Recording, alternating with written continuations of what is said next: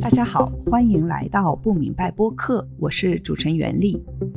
今天在节目开始前，跟大家说个事儿：不明白播客自去年五月开播以来，已经顺利播出了七十五期节目。我们一直没有任何商业合作，坚持非盈利、非商业化的开播初衷。我们希望把有趣的谈话分享给世界各地的中文听众，减少墙内墙外的信息壁垒。今天我们开播了听众捐赠渠道，一直以来希望能给不明白播客捐赠打赏的听众，现在可以在 YouTube 加入会员，成为不明白铁粉了。大家也可以通过 PayPal 等渠道给播客捐赠。我们在本期节目的介绍中放有捐赠链接，欢迎大家踊跃参加。捐赠获得的收入将会全部用于播客的长期发展。这一年多来，先后有十多位志愿者默默无闻地在幕后帮助我制作节目，他们或者完全免费工作，或者只接受很少的报酬。我希望能够持续地给听众带来高质量、专业化的内容，陪大家一直走下去。所有的打赏、捐赠、会员付费均为自愿。不明白播客在各个平台上均会保持目前的免费状态，不会设置任何收听、收看限制。在 YouTube 油管上参与捐赠的听众，可以参加每年两次的会员直播互动活动。在其他平台上支持我们的听众，我们还在想能用什么方式向大家表示感谢。感谢大家一直以来的支持，希望您给我们留言、写信，分享您对节目的反馈，同时也欢迎把我们的节目分享给您在墙内的朋友。每期节目的音频都可以在我们的官方网站。不明白点 net 上下载，网站上的订阅指南页面也有如何设置 VPN 订阅不明白播客的信息。谢谢大家的支持。下面是不明白播客特别节目，是我和蔡霞老师上周感恩节期间在纽约录制的。今天有点特别啊，我们从来没有，这是不明白播客第一次有一个面对面的和听众一起录的一期节目，就是今天很荣幸请到了蔡霞老师。蔡霞老师就是一九九二年进入中央党校学习，获得硕士、博士学位后留校任教，直至退休。他的主要研究领域是中共党建。他曾致力于推动中国共产党改革，希望中共能够从党内民主开始，经过长期努力，最终走向宪政民主。嗯，但是后来呢？二零一二年 习近平上台以后，他很快的就发现这个党和这个国家都在往相反的方向走。后来他就开始质疑，私下从私下质疑，逐渐发展到公开异议，一直到。被训诫、被审查，然后二零二零年因为批评习近平被开除党籍，留在了美国。这也是我们的，我们我们因祸得福，好吧？那对蔡老师来说不是这样。那我们今天就想请蔡老师来跟我们讲一下，就说习近平为什么可以这么。顺利的集中权力，这和这个中共的体制有什么关系？还有和他个人的政治手腕有什么关系？嗯，第一个问题我就想问一下蔡老师，就说习近平集权，他的这个合法性和正当性来自哪里呢？哦，习近平那个集权，它的合法性和正当性啊，我要先从政党本身讲起，因为这个东西为什么要从政党本身讲起呢？就是共产党的传统和它的本质会导向个人独裁。因为他也他在党内是领袖的权威高于所有其他人，是吧？那么这个东西呢，我就简单的回顾一下啊，就是说当初啊，马克思恩格斯建立所谓的工人阶级政党的时候，他讲的是民主制，但是到了列宁传到列宁的那个俄国党的时候呢，呃，他当时呢就提出了要搞民主集中制，是不是？那么。马克思恩格斯非常反对这个党内的密谋、少数领导人的这个就是集中的讨论，因为什么呢？他就是要一定要把那个民主性的政党和密谋的集团区分开来。所以当时马克思搞的，到现在大家看到的欧洲和美国的社会民主党，它是不存在集中制的，它只有民主制。呃，所以我们讲列宁党和马克思的当初讲的党，它不是一回事情。那么列宁搞的那个民主集中制呢，是因为他觉得马克思那个时候还是在宣传要建立一个政党，但到列宁呢，他就想要夺取政权，建立国家，你知道哈。因此这个情况下，他就讲的一个组织，你要搞暴力革命，你一定要有一个高度的集中统一。所以他就强调了集中制。但是大家知道，列宁党内他有两个派，一个就是孟什维克，一个是布尔什维克。孟什维克呢不是列宁那个派，是反对派。反对派呢坚持马克思恩格斯在第二国际以后讲的这个一定要搞民主制，但列宁呢要强调集中制，最后就把它糅合起来，就变成了个民主集中制。这就民主集中制的来源，我就想先要说这个。那么好。当列宁在搞了民主集中制以后呢，列宁主义政党他讲的是民主集中制，但骨子里边东西它是集中制。它的集中制呢是在两个层面上，一个层面就是在党的这块当中，他强调的是大家可以发表意见，最后集中是以领导人的意见为主导，领导人开明。就多听点，领导人不开明，他的意见就是最后决定。所以，他的那个集中制，他一定是强调，就是说我们组织上要呃叫高度统一，行动要高度一致，要听话，那就听领导人的话。所以他的集中制是这么来的。因此，在党内的这种民主集中制，一定会导向领袖个人独裁。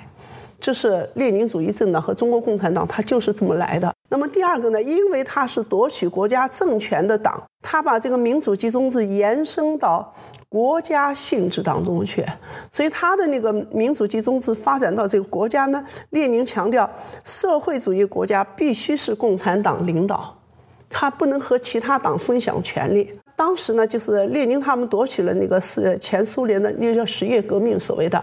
其他一些党呢，就跟他讲说：“你这叫一党专政。”列宁直接就把那个话接过来，他说：“那我就一党专政，跟你们没得可讲。”他说：“我这个民主是对我们党和人民讲民主，对所有反对力量，我就是讲专政。”这下就把那个一党专政就合法化了，你知道党的领导他一定是党高于国家，一党专政一定是用国家暴力来反对和镇压社会上的所有力量。但是当一个领导人他既是党内的最高领导，他可以个人决定的时候，他手里又握有国家权力的时候，他就可以把国家权力不光是用来镇压社会上的，他还可以用国家权力来禁止和打压党内的反对意见。所以我们讲说。为什么习近平他们那么容易就做到权力高度集中呢？其实这里边很大一块是国家暴力机器对每个党员和干部，包括他的家属、他的小孩的那种镇压。所以大家可以看，很轻易的他就可以找一个理由说你们家小孩贪污腐败，或者你们家小孩有什么什么问题，抓了你的孩子，你还你还不闭嘴吗？你肯定就闭嘴呀。但是这个东西不是党内的可以做到的，一定是国家权力可以把你拘留，可以把你双规，可以把你判刑，你知道所以呢，这种从骨子里来讲，只要是共产党、列宁主义的政党，它最后的结果就是倒向，它这是它的一个历史上的那个正当性和它的那个理由。因此呢，共产党本身就是这个传统，所以当习近平要搞那个的时候，大家都没有话说。那为什么就说中共历史上就是说为什么嗯，尤其是改革开放这四十年来，就是为什么习近平可以集权，而邓小平、嗯江泽民、胡锦涛没有能够做到独裁？就是这和这个。习近平个人的这种政治手腕有没有什么什么关系？呃，有关系啊。呃呃，我们先讲那个邓小平、胡锦涛、赵紫阳、什么江泽民啊，他们就是哎那个对胡耀邦是吧？他们都没有走向集权，为什么？毛泽东的那个执政，也就是建立新新中国，所谓的新中国以后哈，你就可以看到他是用个人崇拜。他的个人威望和那个他建立一个是事实上的党内的领导人的这个主要的个人的那个独裁和专政，那么文化大革命呢，给全党一个特别的教训，就对于个人权利如果完全没有制约，没有很好的制度，那么按照邓小平的话说，毛泽东那样伟大的领袖也要犯错误。所以这样，他的邓小平自己在后来复出，在改革开放以后呢，他就比较注意到，就是防止个人集权，防止那个他要强调建立制度。这是一个从吸取教训的角度讲，邓小平他不会再搞个人的领导专政。但是另外一个是什么呢？另外一点客观上讲啊，当时中国共产党内啊，我们平时讲叫双峰政治，陈云和邓小平，他俩的那个位置和资历相当。所以他们两个呢意见是不一样的。大家都知道，陈云是偏向于计划经济，邓小平偏向于向美国学习搞自由市场的。所以呢，他俩是有个互相制约的，这是双峰政治。还有一个是什么呢？大家也知道，当时中国共产党有一个叫顾问委员会，什么薄一波呀、王震啊、万里呀，像这些人。他就我们讲的就是说那个八老，就共产党的八个老人是吧？哈，这就相当于清代的后面那个八王议事吧，有点这个意思，你知道哈。客观上，邓小平他就无法做到个人走向那个独裁。所以这是一个。那么胡耀邦和赵紫阳就不用说，他们本身就是趋向于民主的，对吧？那么好的，到了江泽民，为什么他做不成？因为邓小平活着，八九以后，江泽民还向左转。他他当时有三年的时间反对和平演变，反对颜色革命，他要想把邓小平的那个市场经济改革推翻，重新搞成云的那个东西。邓小平后来当时非常的气愤。邓小平其实在那个深圳就视察的时候，他有几句话在邓小平文集当中并没有出现，但是实际上内部是知道的。他讲了一句话，就是不换思想就换人。就是如果你江泽民不改过来的话，那我就请你下台。还有一个就是说，谁不改革谁下台。这个话就是说分量就很重，直接就是警告江泽民的。我因为我到毕业以后跟踪，就是我们在搞政党思想史的时候，前面有人跟毛泽东啊，有人跟谁，我跟的就是江泽民，所以江泽民的所有东西我都看过。我知道他哪一天之前是一个腔调，哪一天之后就是大概在一九九二年的三月十号以后，完全是另外。邓小平南巡讲话以后。对，所以客观上讲，江泽民他搞不成是因为邓小平活着，那然后到了胡锦涛呢？江泽民制约着，本身胡锦涛又是个弱势领袖，而这是一个就是我们讲客观的那个。另外一点非常重要的是，无论是邓小平也好，江泽民也好，还是胡锦涛也好，整个总的趋势是中国共产党走向现代文明。它虽然走得非常难。就是非常的那个，就是慢，你知道哈，但是它的那个大方向是往市场经济、往现那个融入世界、呃融入现代文明的这个方向在走。当然了，它触到底线，它就逃回来，它就等于要后退。但是在总的那个大方向没改。所以我们讲，这是一个很重要的原因，说他不会搞集权和个人独裁。对对，那您还提到，就说他们，呃，习近平上台了以后，他还有搞这个什么九龙治水啊，就反对九龙治水啊，政令不出中南海，就要搞党的集中统一，就是这些东西，他是通过反腐，然后来把这个权力集中。您能不能说一下这个他是怎么做的？从他的理论上，还有实际操作上？好。那么到了习近平就不一样了，大家看到，就习近平一上台以后，他一个非常明显的一个就是转向，但是他先转向的时候，他不说是国家转向，他说的是党，他也不说党转向，他说的是胡锦涛时期的九龙治水，政令不出中南海，所以既得利益贪腐势力做大了。他是这么讲，然后呢，他讲呢，这个党要加强集中统一领导，他是把集中统一领导和反对九龙治水来那个什么，而九龙治水呢，他们在理论上讲的话叫权力分散。说这个分权、权力分散以后，就搞得党软弱无力，中央软弱无力，所以他他就要以这个名义来加强党的集中统一领导，以他个人为集权。这是他上台的时候为自己集权找的正当性理由。但这个理由成立不成立呢？事实上讲是不成立的。为什么这样说？我们讲有个很重要的问题，就是从理论上要分清的，就是权力分散。这个是伪命题，大家都知道，就是凡是搞民主政治，你一定要讲权力的是分权制衡，你都不可能把权力集中在一个人手里面搞个人专权，所以权力分散是一个必然的一个要求。但是呢，实际上在胡锦涛时期的九龙治水不是权力分散，是什么呢？是权力碎片化。权力碎片化就是一个完整的国家权力，它把它分割成几个九个常委，每个人管一块儿。你从表象上看，它和那个权力分散看的外表是一样的，都是分长的，大家各分一块。但是骨子里它是不一样的，它的区别在哪里啊？区别就是说，首先呢，我们讲的这个权力分散，它是指的一个国家，它要履行这个国家的公共管理、公共服务的职能。提高这个管理效能，它一定是在各个不同的领域，它的那个国家的那个职能要通过不同的进行权力，国家权力去行使和执行这种职能来提高整个国家的效能。因此，它要建立一个就是三权分立，比方行政权、立法权和司法权的分，就是分开。分开以后呢，它有一个相互制衡和最后达到一个国家的正常的运行秩序。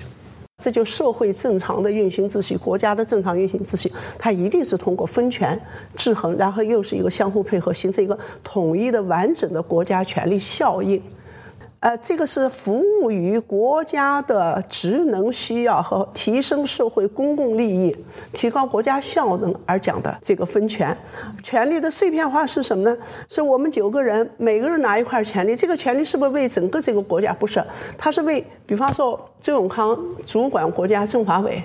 政法委的所有这些武装力量，或者也就是听他的，就是从中央到省到地方，然后一条线全都是听他的，是吧？对，就不管是政治，还是就他们的所有的经营啊，什么所有的东西，全都是人事。法律领域，嗯，全都听他的。比方说哈，刘云山管那个意识形态，好，出版署，呃，广电局，这些东西全听他的。到什么程度呢？到就是在这个领域里的用的人员。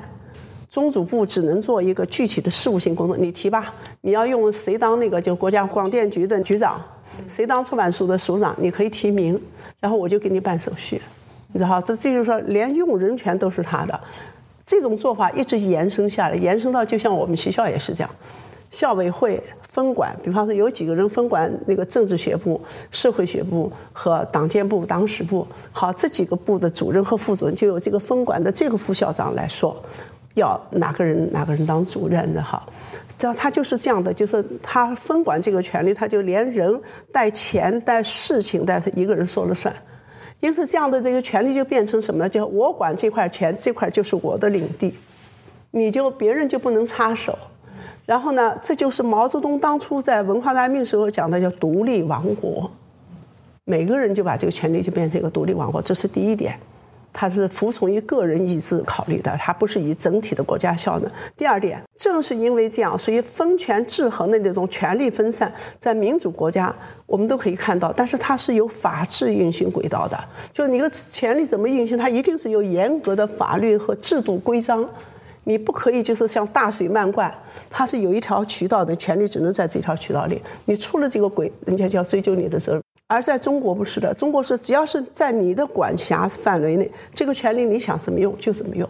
尤其胡锦涛是一个性格比较平和，我们讲叫弱势领袖，他管不了。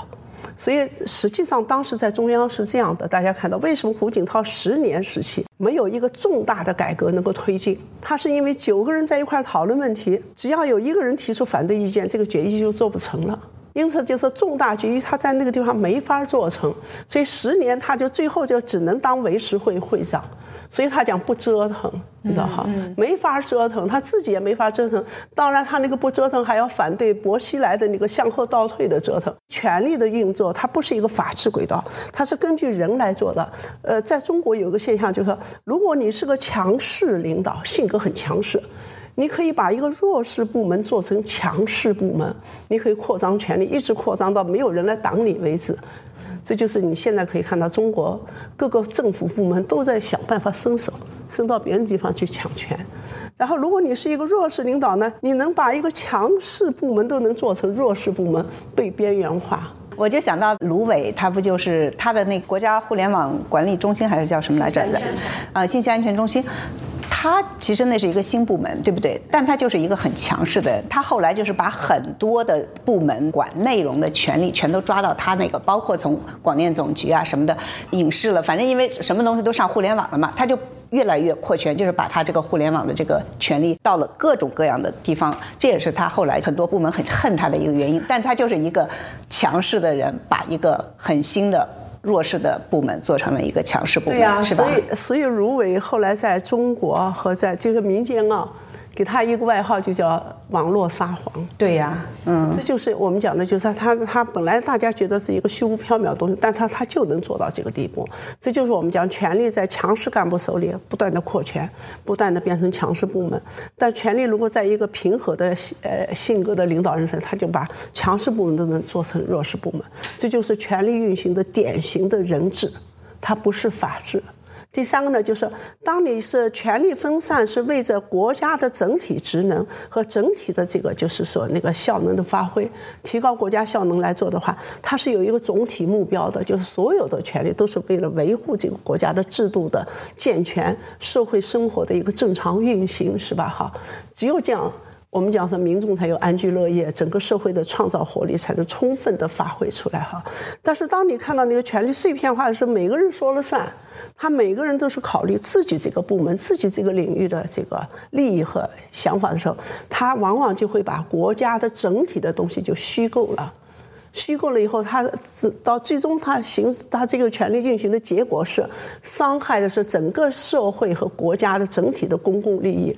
而它强化的是部门和他的势力范围的这种利益，所以我们讲表面看权力分散和权力碎片化都很像，都是大家分管，但骨子里是不一样的。因此要治理这个权力碎片化，他在那个十年当中，胡锦涛改不了，所以中国共产党的那党内的既得利益，呃，既得利益势力做大做强，做到最后就我们讲哈，他就变成了既得利益集团，你就动不了他。是不是？这就是因为在当时的权力碎片化情况下形成的。那么，因此你要解决这些问题，其实不是说把权力集中统一的抓到一个人手里，不是。它应该是恢复到就是我们讲权力的分权制衡、法治化的运行、法治化的监督权力、公开透明的操作，这才可以解决真正解决中国共产党党内的问题，就贪腐。但是呢，当时中国共产党在习习近平的时候就说，可以改政策，不可以改体制；可以抓人，就是抓案件，但是你不可以触动共产党。所以我们讲说，他实际上是以反对九龙治水作为一个正当性理由，合理合法的把权力拿到手里边。而中国共产党在理论上在这块没有分清过什么叫分散权力，什么叫权力碎片化，没有，就大家都觉得好像他抓权是正当的，谁也不敢提说不对。那您再给我们讲，他怎么能做到集权呢？就是说有这么多的大的既得利益集团，有这么多的大的家族，这不光是政治上的，还有经济上的各种各样的这这么错综复杂的这种利益关系，他怎么就可以一个人可以做到集权呢？好。你看啊，习近平上台的时候，大家都知道。如果你回顾国内的情况，很多人都知道，什么情况呢？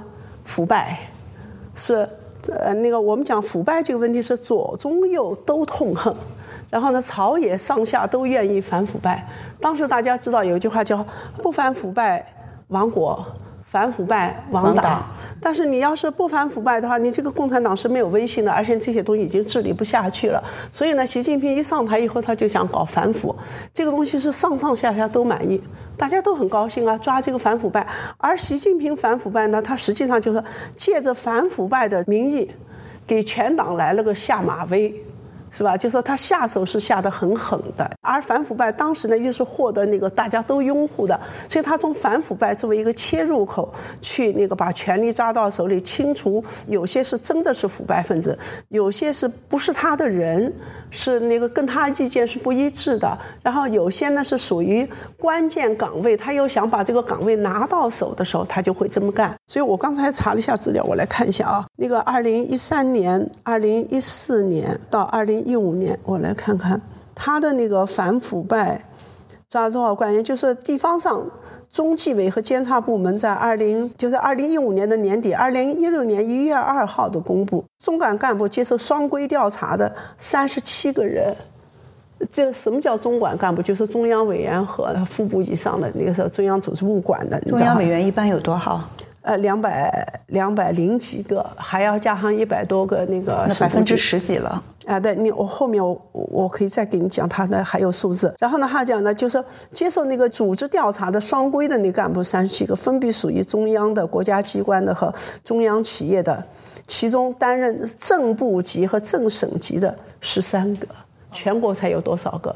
正部级单位和正省级的地方，哈，就是超过落马总数的三分之一，就是正部级的。然后军队呢，当时二零一五年不是全军就在反腐败和整军了吗？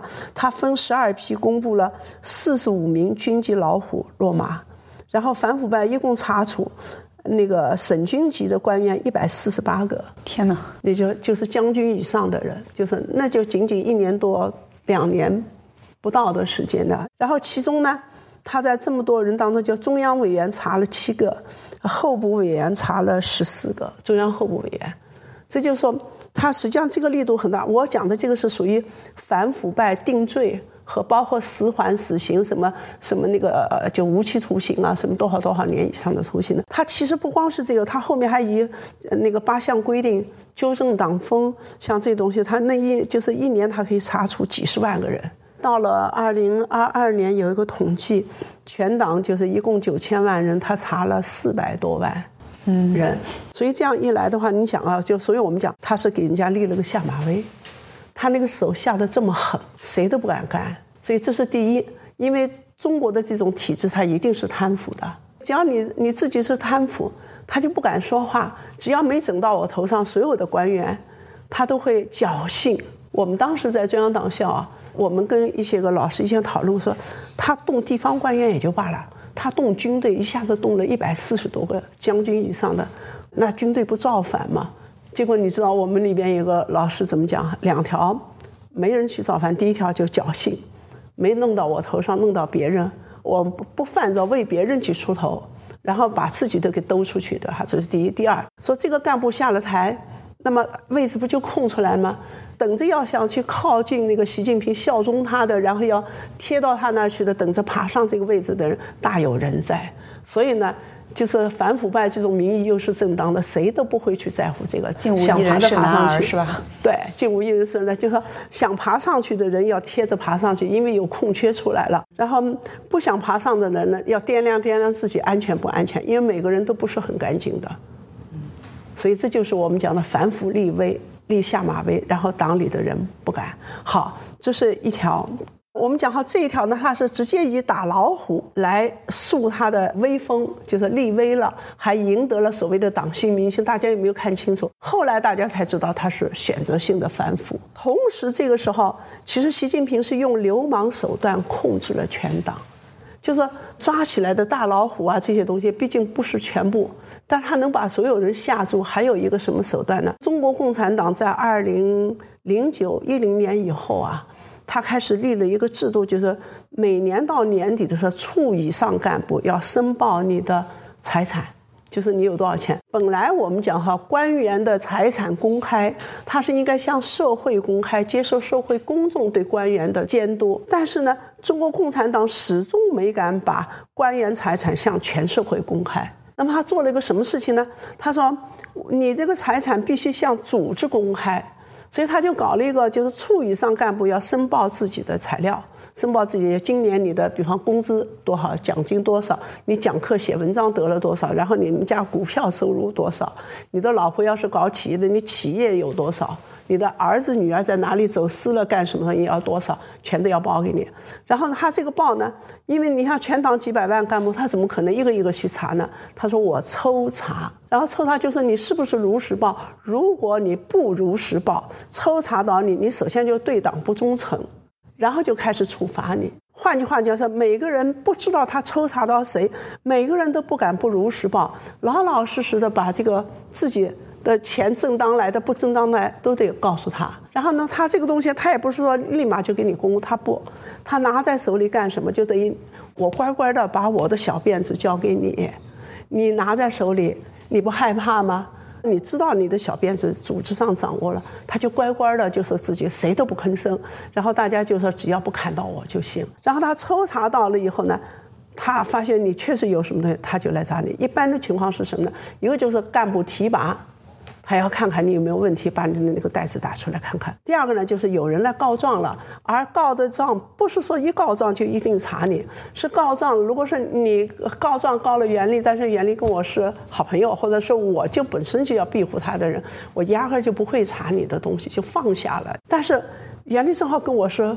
对立的意见，那我乐得查你，因为有由头啊。他就是这样查，所以我们讲呢，他这种查法呢，就是到二零一几年的时候查的时候，就是他讲那个加强干部的专项的档案工作。对我先跟你讲这个，在胡耀邦当了那个中央党校的常务副校长，后来又是去做中组部的兼中组部的那个部长的时候，因为他不当时不立了党内的几部吗？不打棍子，不戴帽子，不装袋子。不四部，四部当中有一部就是不装袋子。什么叫不装袋子？因为中国共产党它是每一个人都有档案的。比方你是右派，我在里面，我就刚才反五七年反右的时候，他曾经讲过共产党什么人坏话，这个人只能是就是内部控制使用，哪怕你平反没用，他一样就是控制使用，从此以后就不会给你提拔使用，只不过就是说让你就是日子过得比过去好一点。那么因此呢，到了胡耀邦出来，他就讲说，中国共产党再也不能搞黑材料袋了。那所以讲不装袋子。但是呢，到了他那个就每个处长以上的干部都要交材料的时候，他就把每个人的黑材料袋重新建立起来。这就是共产党党内的黑材料袋重新恢复。我还在北京讲课时候，我就跟他们北京市委组织部找我讲，我就趁机问了这个问题。我说你们这样做合适不合适？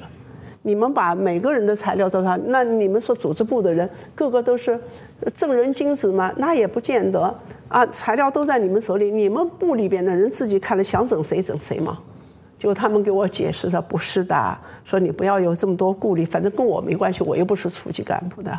但他就说呢，他说我们是只有两个时候用，一个就是提拔干部，我们要一定要看他的；第二就有人告状了，我们肯定打开来看。那就可以鼓励人告状吗？对呀，鼓励人告人家告状啊！共产党本来就有一个传统，八分钱邮票，告你一封信，让你半辈子不得提拔，然后让组织部门和纪检部门跑个两年。就搞调研，就是匿名告嘛，这就是共产党的传统。所以你看啊，他讲说，二零一五年我这有了。他说，二零一六年的年初，中纪委发了个消息，他说，二零一五年中组部和中纪委将个人有关事项报告抽查核实的范围由过去的百分之三到五提升到百分之十。说抽查核实的人数达三十六点二万名，就全国不是四百多万名干部嘛？哈，他其中因为没有如实报告个人情况等原因的，有三千七百七十个人被暂缓提拔或者取消提拔。然后，二零一六年底呢，中央又颁布文件指出，就是干部的申报材料不可以搞弄虚作假。对于干部的那个档案里边或者那个申报材料弄虚作假，查处了五百三十五起，通报了五十四起。像这些东西，就等于是说，就我抽查人不一定抽查到你，但是呢，抽查到谁谁倒霉。我想是中央国家机关我知道的情况，有一个女干部。她工作和表现一直都很好，然后呢，哈，他们想把她从那个处这一级提到副厅级。本来这个在中央国家机关不算一个高的高层的干部，就是正常提拔。好，就把他的材料拿出来看了一下，最后呢就延缓提拔，找他谈话，说他对组织不忠诚、不老实。那么什么情况呢？是她现在的那个丈夫呢，是一个大学的老师，搞理工科的。因为理工科很容易把自己的科研成果转化为生产实践当中那个东西，他就可以办一个小公司嘛。他那个先生呢，就是一个理工科的一个大学的教授，然后他自己呢曾经办过一个公司，但是呢毕竟是老师，他干不成这个赚钱做生意的这个事情。那个公司呢开了个张也没经营下去，但是也没关张，吊在那，而他自己并不知道，在他们认识。是之前这个他的先生曾经有这么一个注册了的公司，好，等到 N 多年以后要提拔他的时候，这个事情翻过来说他对组织不老实，你你就可以想到啊，就是像这样的情况，所以你想每个人心里边怎么想，就是这件事情，你自己根本就不知道有这件事情，他给你扣个帽子，就是你对组织不忠诚，然后就不断的审查，不断的审查，让你去交代。就这么一个情况，所以我们讲哈，这种情况下就相当于，呃，处以上干部的所有人的辫子，所有人的那个，就等于是都把在他手里，他想整谁整谁。这种情况下，实际上对整个这个共产党的干部来讲，他心里是一个恐怖阴影的。那他这样子做，肯定大家都很烦他呀，就是会也会引起非议啊，就是也有很多的议论，对吧？所以你知道，就是因为呢，就是我们讲二零一二年他上台，一三年的改革，那那一三年反腐败到一四年就出来了，出来什么议论呢？就是选择性的反腐。选择性的反腐呢？一个大家看到就说啊，你们红二代的什么太子党的贪腐，你们谁都不查，查的全是草根干部，对吧？这是一个，这是大家普遍议论的。我当时看到的情况，还有一个什么情况呢？大家如果去注意，二零一三年、二零一四年的反腐，是政府行政系统的官员被查处的多，党的系统的官员。没有被查处，你就去看很少买官卖官是不是共产党里面的组织部门的不查，你知道哈？然后你说那个中宣部的那个就是国家广电总局的出版书啊这些东西，它里边有很多猫腻的钱不查，但他查谁呢？他查政府的，比如市长、副市长啊、局长、副局长啊这些人。为什么呢？政府行政权，呃，政府行政权呢，它是一个主动行权，因为它它处理大量的实务实力，在处理事情的过程当中，它有大量的钱权滋生力量。那么，因此他一开始他就是先把政府的系统的官员拿出来当腐败的老虎们去查了，而党的系统的那些个贪腐他都没有查。在我眼里看的是什么呢？是共产党里边干活的干部被那个不干活的干部打了，因为党务系统的干部他和社会矛盾和社会的实际工作隔一层，他是喊口号的人，天天喊什么拥护党中央啊，什么坚持党的领导，你只要把口号喊好。你政治上就有你就有政绩了，去写好两篇文章。中宣部组织部门提拔两个台中意的干部，纪检委查出两个，查出几个大案要案，就算他的政绩了，你知道哈？而他不接触到实际民众当中的困难啊和这些，而政府他天天要处理这种社会矛盾，你知道吧哈？这就是说。党里边就是我们讲党的，所以我最近写的一篇文章，所以党里边有两个系统。我我我说的比较好听点，一个叫党务系统的官员，一个叫政务系统官员。但是实际上呢，说个难听的话叫什么？党棍。啊，党棍系统的打了那个干活的，不干活的党棍打了干活的党务系统的。所以这样一来以后呢，这个实际上共产党的党里面的官员的躺平，不是现在才躺平的，二零一四年就开始躺平了。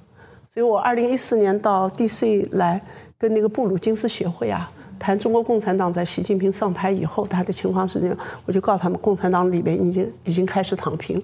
当时没有“躺平”这个字，他用的是什么字呢？就是我们党内在讲情况的时候是讲的，原来的官员是胡作为、乱作为，拿着权力想用想怎么用就怎么用，现在不知道该怎么干，所以叫不作为。你知道，这就是我们当时看到，其实就是躺平的开始，你知道哈。那么这种情况呢，到了二零一四年的下半年开始，大家就开始议论了。开始议论以后呢，这这就开始对习近平他们上台以后的那些东西有些批评性意见出来。然后大家知道的，他就出了四个字：不得妄议，不得妄议。然后当时呢，一出这个不得妄议的时候呢，我以为。是针对我们这些好奇意见的人所说的。有一年的春节，一六年的春节，我就我就不说是谁了哈。然后呢，其中有一个他就说：“他说告诉你们听，二零一六年有一帮人要倒霉。”我说什么倒霉？他说妄议，说谁要是在妄议，妄议中央，哎，妄议中央谁就倒霉。我当时听他那个话，我就朝他看看。然后我以为是指我们这帮人，他你你知道就是那个他们那说话也是直来直去的，因为这他不是对外嘛，他就他他你以为习近平眼睛根本就不会盯着你，你太小了，就你不在他的眼里，他那个不得妄议不是对你们这种知识分子的，他对谁呢？他对前常委，就是还活着的、退下来的常委和政治局委员以上的人。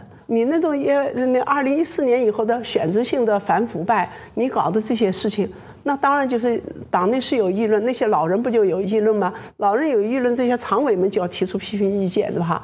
他就烦，然后呢，他就讲这个“不得妄议”四个字，不是对我们这种提反对意见的人，是对老人、对常委们提的。然后他对常委们“不得妄议”，他拿什么来堵这个前常委的嘴呢？不让你说话呢？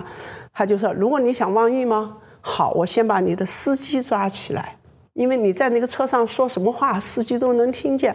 从司机嘴里挖出材料来，来整你。好，抓了你的司机，这就是我们南方人，是吧？我们这儿有南方人啊，就说过的那个就土话叫剪裙边，是吧？剪裙边开始，从那个外围开始，先把你的司机一抓，抓司机是你的下属，是吧？给你打工的人，你心疼不心疼？你还可以是吧？哈，你还忘记。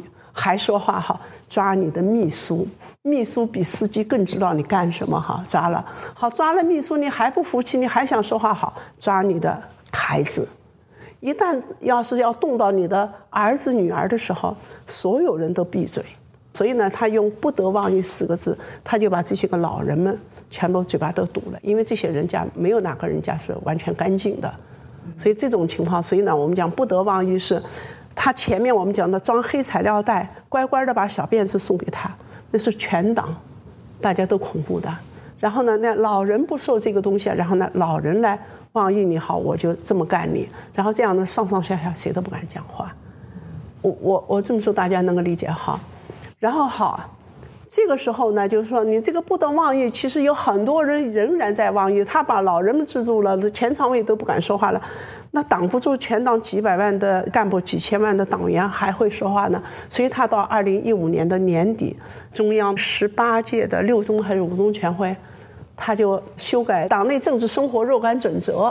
然后呢，再修改党员纪律处分条例，他立了一个政治纪律，然后把不得妄议啊，什么四个看齐啊，就四个意识写到那个纪律条例里面去。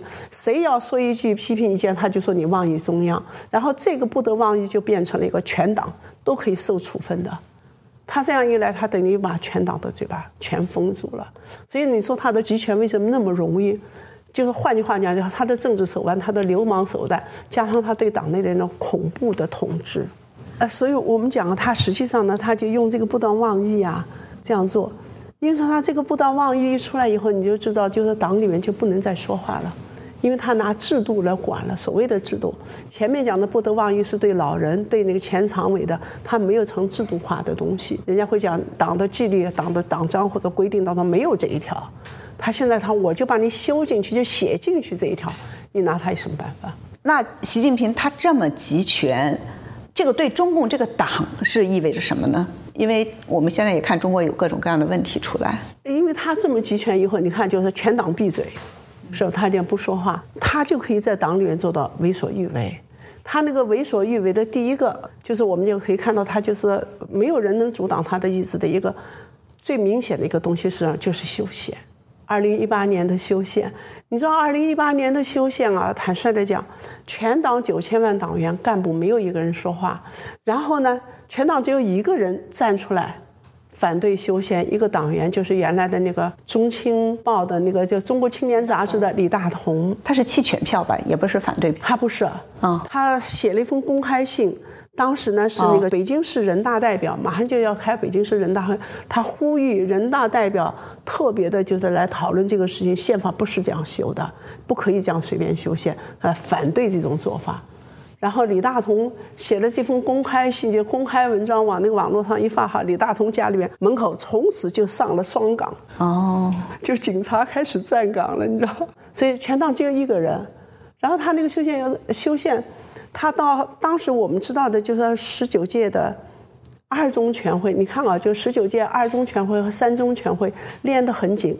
二中全会是在一月中旬开的，然后三中全会紧接着就在那一年的二月二十六号开。一般会应该隔多久？应该是在下一年的，就今年，比方说你二中全会开完了，你应该到十月份或者十一月份开三中全会。而那一年呢，他的一月中旬，就一月十九号开完了二中全会，告诉大家呢，就是呃是要讨论修宪，最关键的那条就是取消那个国家主席的那个任期限制，拿掉。他在当时出的二中全会公报里面是没有的，所以大家没有意识到他要搞连任。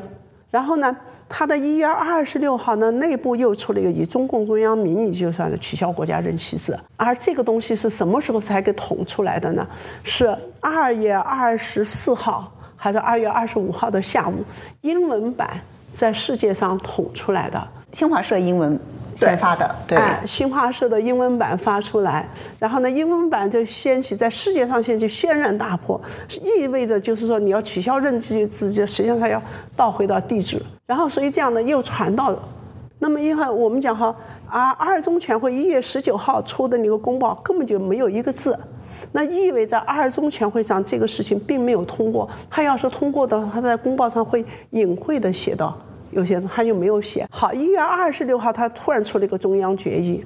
那你好，一月十九号二中全会已经结束了，你一月二十六号怎么可能出一个中央的决定？中央委员会的决定你哪来的？而二月二十六号就是开三中全会，二十四号还二十五号，新华社的那个英文。报道出去，那么换句话讲，他就等于他以中央委员会的那个决议名义，把那个取消任期是固定了。你三中全会接着就还有一天半还是半天就开会了，他不讨论了，这事儿就过去了。就是说我已经是中央决议了，我你们讨论和不讨论都没有，你就要验。所以我后来写文章，我说强迫三中全会像验狗屎一样的把这个东西验进去，大家不能说话了，你知道哈。所以呢，我们讲哈，他当他做到集权以后，他为所欲为的第一个很明显的症状就是他的休闲。没有人能够阻挡他，所以我后来才说他，共产党是一个，习近平是个黑帮老大，他流氓修宪，共产党成了个政治僵尸，因为明摆着的东西他做不成。那么因此从这个例子你就可以看到了二十大以后，他的那个七个常委出来清一色他自己的那个小秘书，是不是啊？呃，不管你是蔡奇也好，李强也好，丁薛祥也好。这都是他的秘书，然后那个李希曾经也是什么什么人的秘书，王沪宁其实是中央政策研究室的主任，其实是大秘，你知道哈，党中央的大秘，其实还是个秘书，就是这样，所以你就可以看到哈，整个这个共产党其实已经不是政党的。政党它是有党内有不同意见是很正常的，所以各有各种各样的，所以大家愿意称说这是江派的，那是团派的。其实这种称法不一定准确，但它客观上反映了党内是有分歧意见的。那因此他要考虑各方面的意见和各方面的人事安排，他仍然是要做各种平衡。但这次的二十大，大家都可以看到，他不需要任何平衡，他连面子都可以不要，赤裸裸的就是我的秘书，我手下的这帮奴才。来当常委，所以他从那以后，中国共产党的常委会就没有任何真正的讨论了，他就变成一个我们讲老板跟下面的那些人谈话，就是这样。所以我们讲共产党其实是不存在了。所以二十大以后，这个党就没有了，哪怕他以前是一个黑帮形式的党，他多少还沾着党的那个边儿，有意识形态的这些东西。对他有意识形态，他有那个看起来一套严密的组织，你看。他后来就没有了，为什么？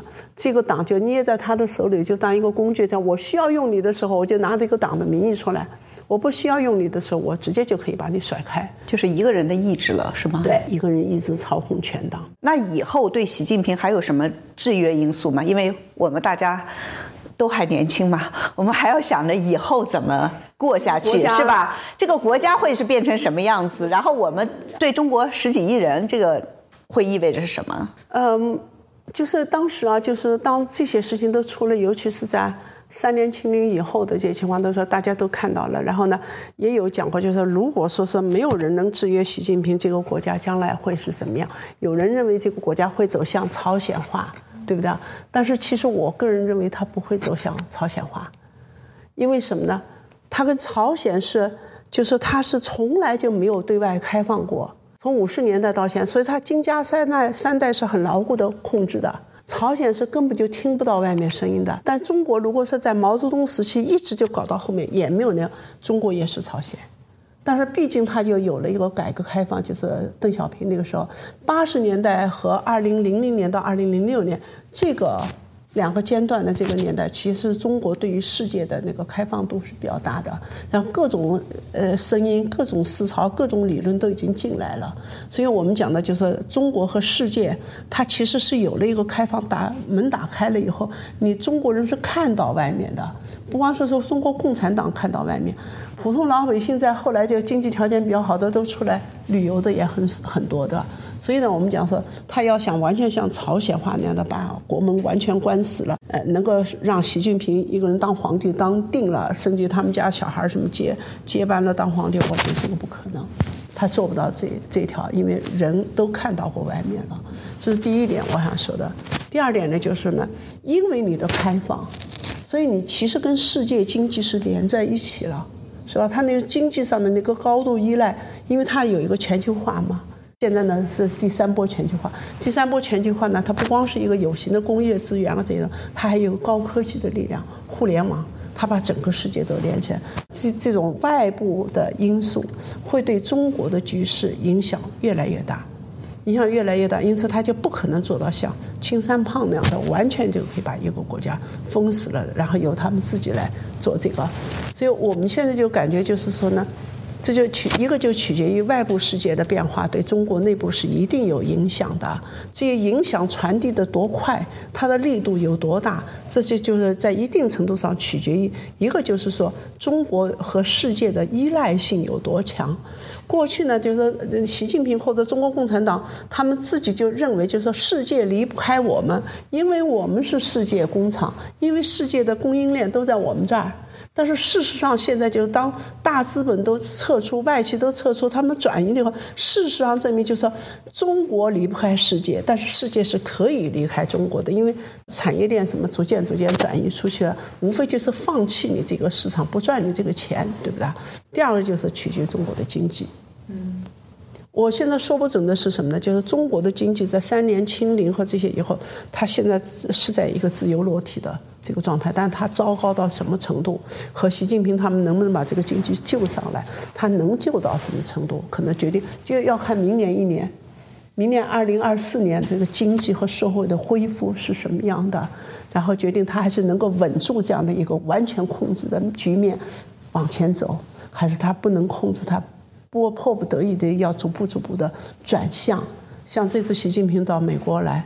他跟拜登和对那个美国的那种和解姿态，笑容满面啊！这就是 这就是他他不得已的，他要让步，他并不是自己真想让步，就是因为他的经济他他玩不下去了嘛。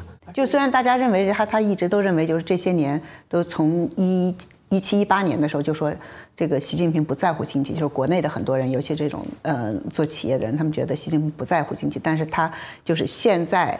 今年让他看到，他还是必须得要在乎经济，对，和他对权力的把控是相关的，是吧？对他现在实际上是这样的，为什么最开始习近平可以不在乎经济啊？我觉得有两条，一条就是毕竟啊，胡温下台的时候，给他留下来是中国国力国库最丰厚的时候。然后呢，这么多钱留下来以后呢，他会觉得那个钱花不光。而共产党的传统的概念，从来都是政治是第一的，凡事只算政治账，不算经济账。这是我们过去就我这个年代的人对这类的口号太熟悉了。你知道，他是意识形态主导，然后政治呃挂帅，政治为中心的。所以我们讲，当你国力还雄厚的时候，然后他这种惯性的东西就会出现。他说，所有这些财力都可以拿来服从于他，但是你架不住折腾啊，是吧？你说那个三年的清零啊，那什么，然后呢？中国其实说句老实话，它的经济结构已经扭曲了很多很多年了，然后它一直就没有能够做到深化经济改革、进行产业的那个升级换代。